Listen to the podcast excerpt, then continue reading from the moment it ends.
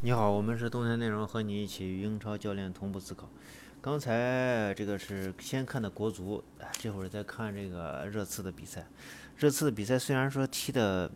上半场踢得很烂啊，其实呃组织性很差，然后防守也有问题，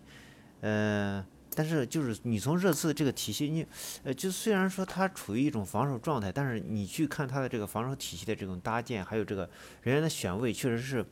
呃，我们是能看到这个国足和这个热刺之间的这种差距，当然确实差距非常大，但是就是说我们能看到，就是说我们国足处于这种防守状态的时候，和热刺处于这种防守状态，它的选择有什么不一样，或者说选择能体现出人家是英超球球队。你你例如我给你举个例子啊，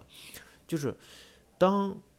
韩国队将强侧的球转移到弱侧的时候。我们的这个弱侧的保护是如何做的？这就是国足的比赛能看到我们弱侧的保护很渣啊，呃，那么这这个呃一这个热刺的这个保护呢，有时候会做的比较好。那么他的这个保护是从哪从哪去保护？首先第一点，如果说对方的这个没有这种后卫的压上的时候，弱侧后卫没有压上的时候，他会采用边后卫直接去呃上抢。那么，如果说对方的这种边后卫已经形成了一种牵制的时候，对方的边后卫一定是，就是说热刺的边后卫是不动的。那么他是利用他的中卫，就是说弱侧的中卫去上抢，或者说是这个后腰，哎弱弱侧后腰及时到位，或者是另外一个啊呃弱侧的这个呃边锋去呃保护这个区域。但是弱侧的边锋一般是不会去保护的，因为弱侧的边锋是有一定的反击的这种。要求的啊，所以是不惧。但是你去看我们国足的踢的比赛，基本上是一个呃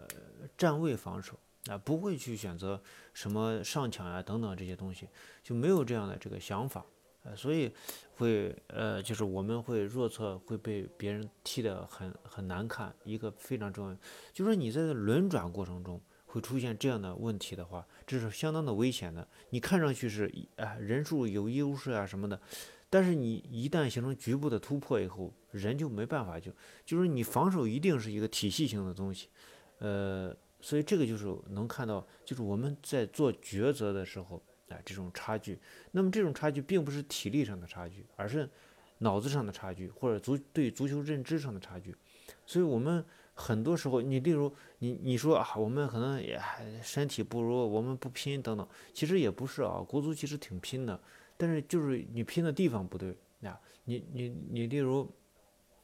你去看这这把狼队的这个狼队，其实前场有好多这种西班牙人，说他的身体并不强，他就是脑子好，他技术好，这两个最重要的。所以你你看他，你说啊，这个英超对抗很激烈。不需要对抗，啊，不需要对抗，他这不给你对抗的机会。你看狼队的这个左侧的这个进攻，你需要什么对抗呀？几乎几乎没有对抗的。所以不是，首先我们要去除一点，就是并不是说是啊，踢英超就要有对抗能力。踢英超的对抗能力是因为你的这个脚下技术不强的情况下，你要有一定的对抗能力。如果你脚下技术好的情况下，对抗是会减少的。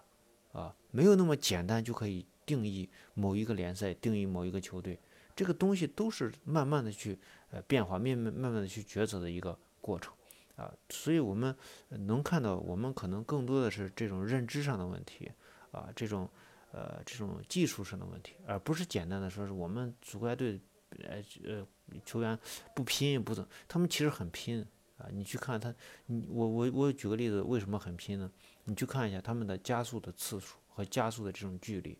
啊，你去看他们其实还还是挺拼的，啊，但是就是他们的可能能力达不到啊，我们想需要的需要他们达到的那种高度，啊，这个跟呃球员的这个呃培训啊选拔都是有关系的，啊，呃，我们是冬天内容和你一起与英超教练同步思考，谢谢大家。呃，欢迎加入我们的微信公众呃微信微信群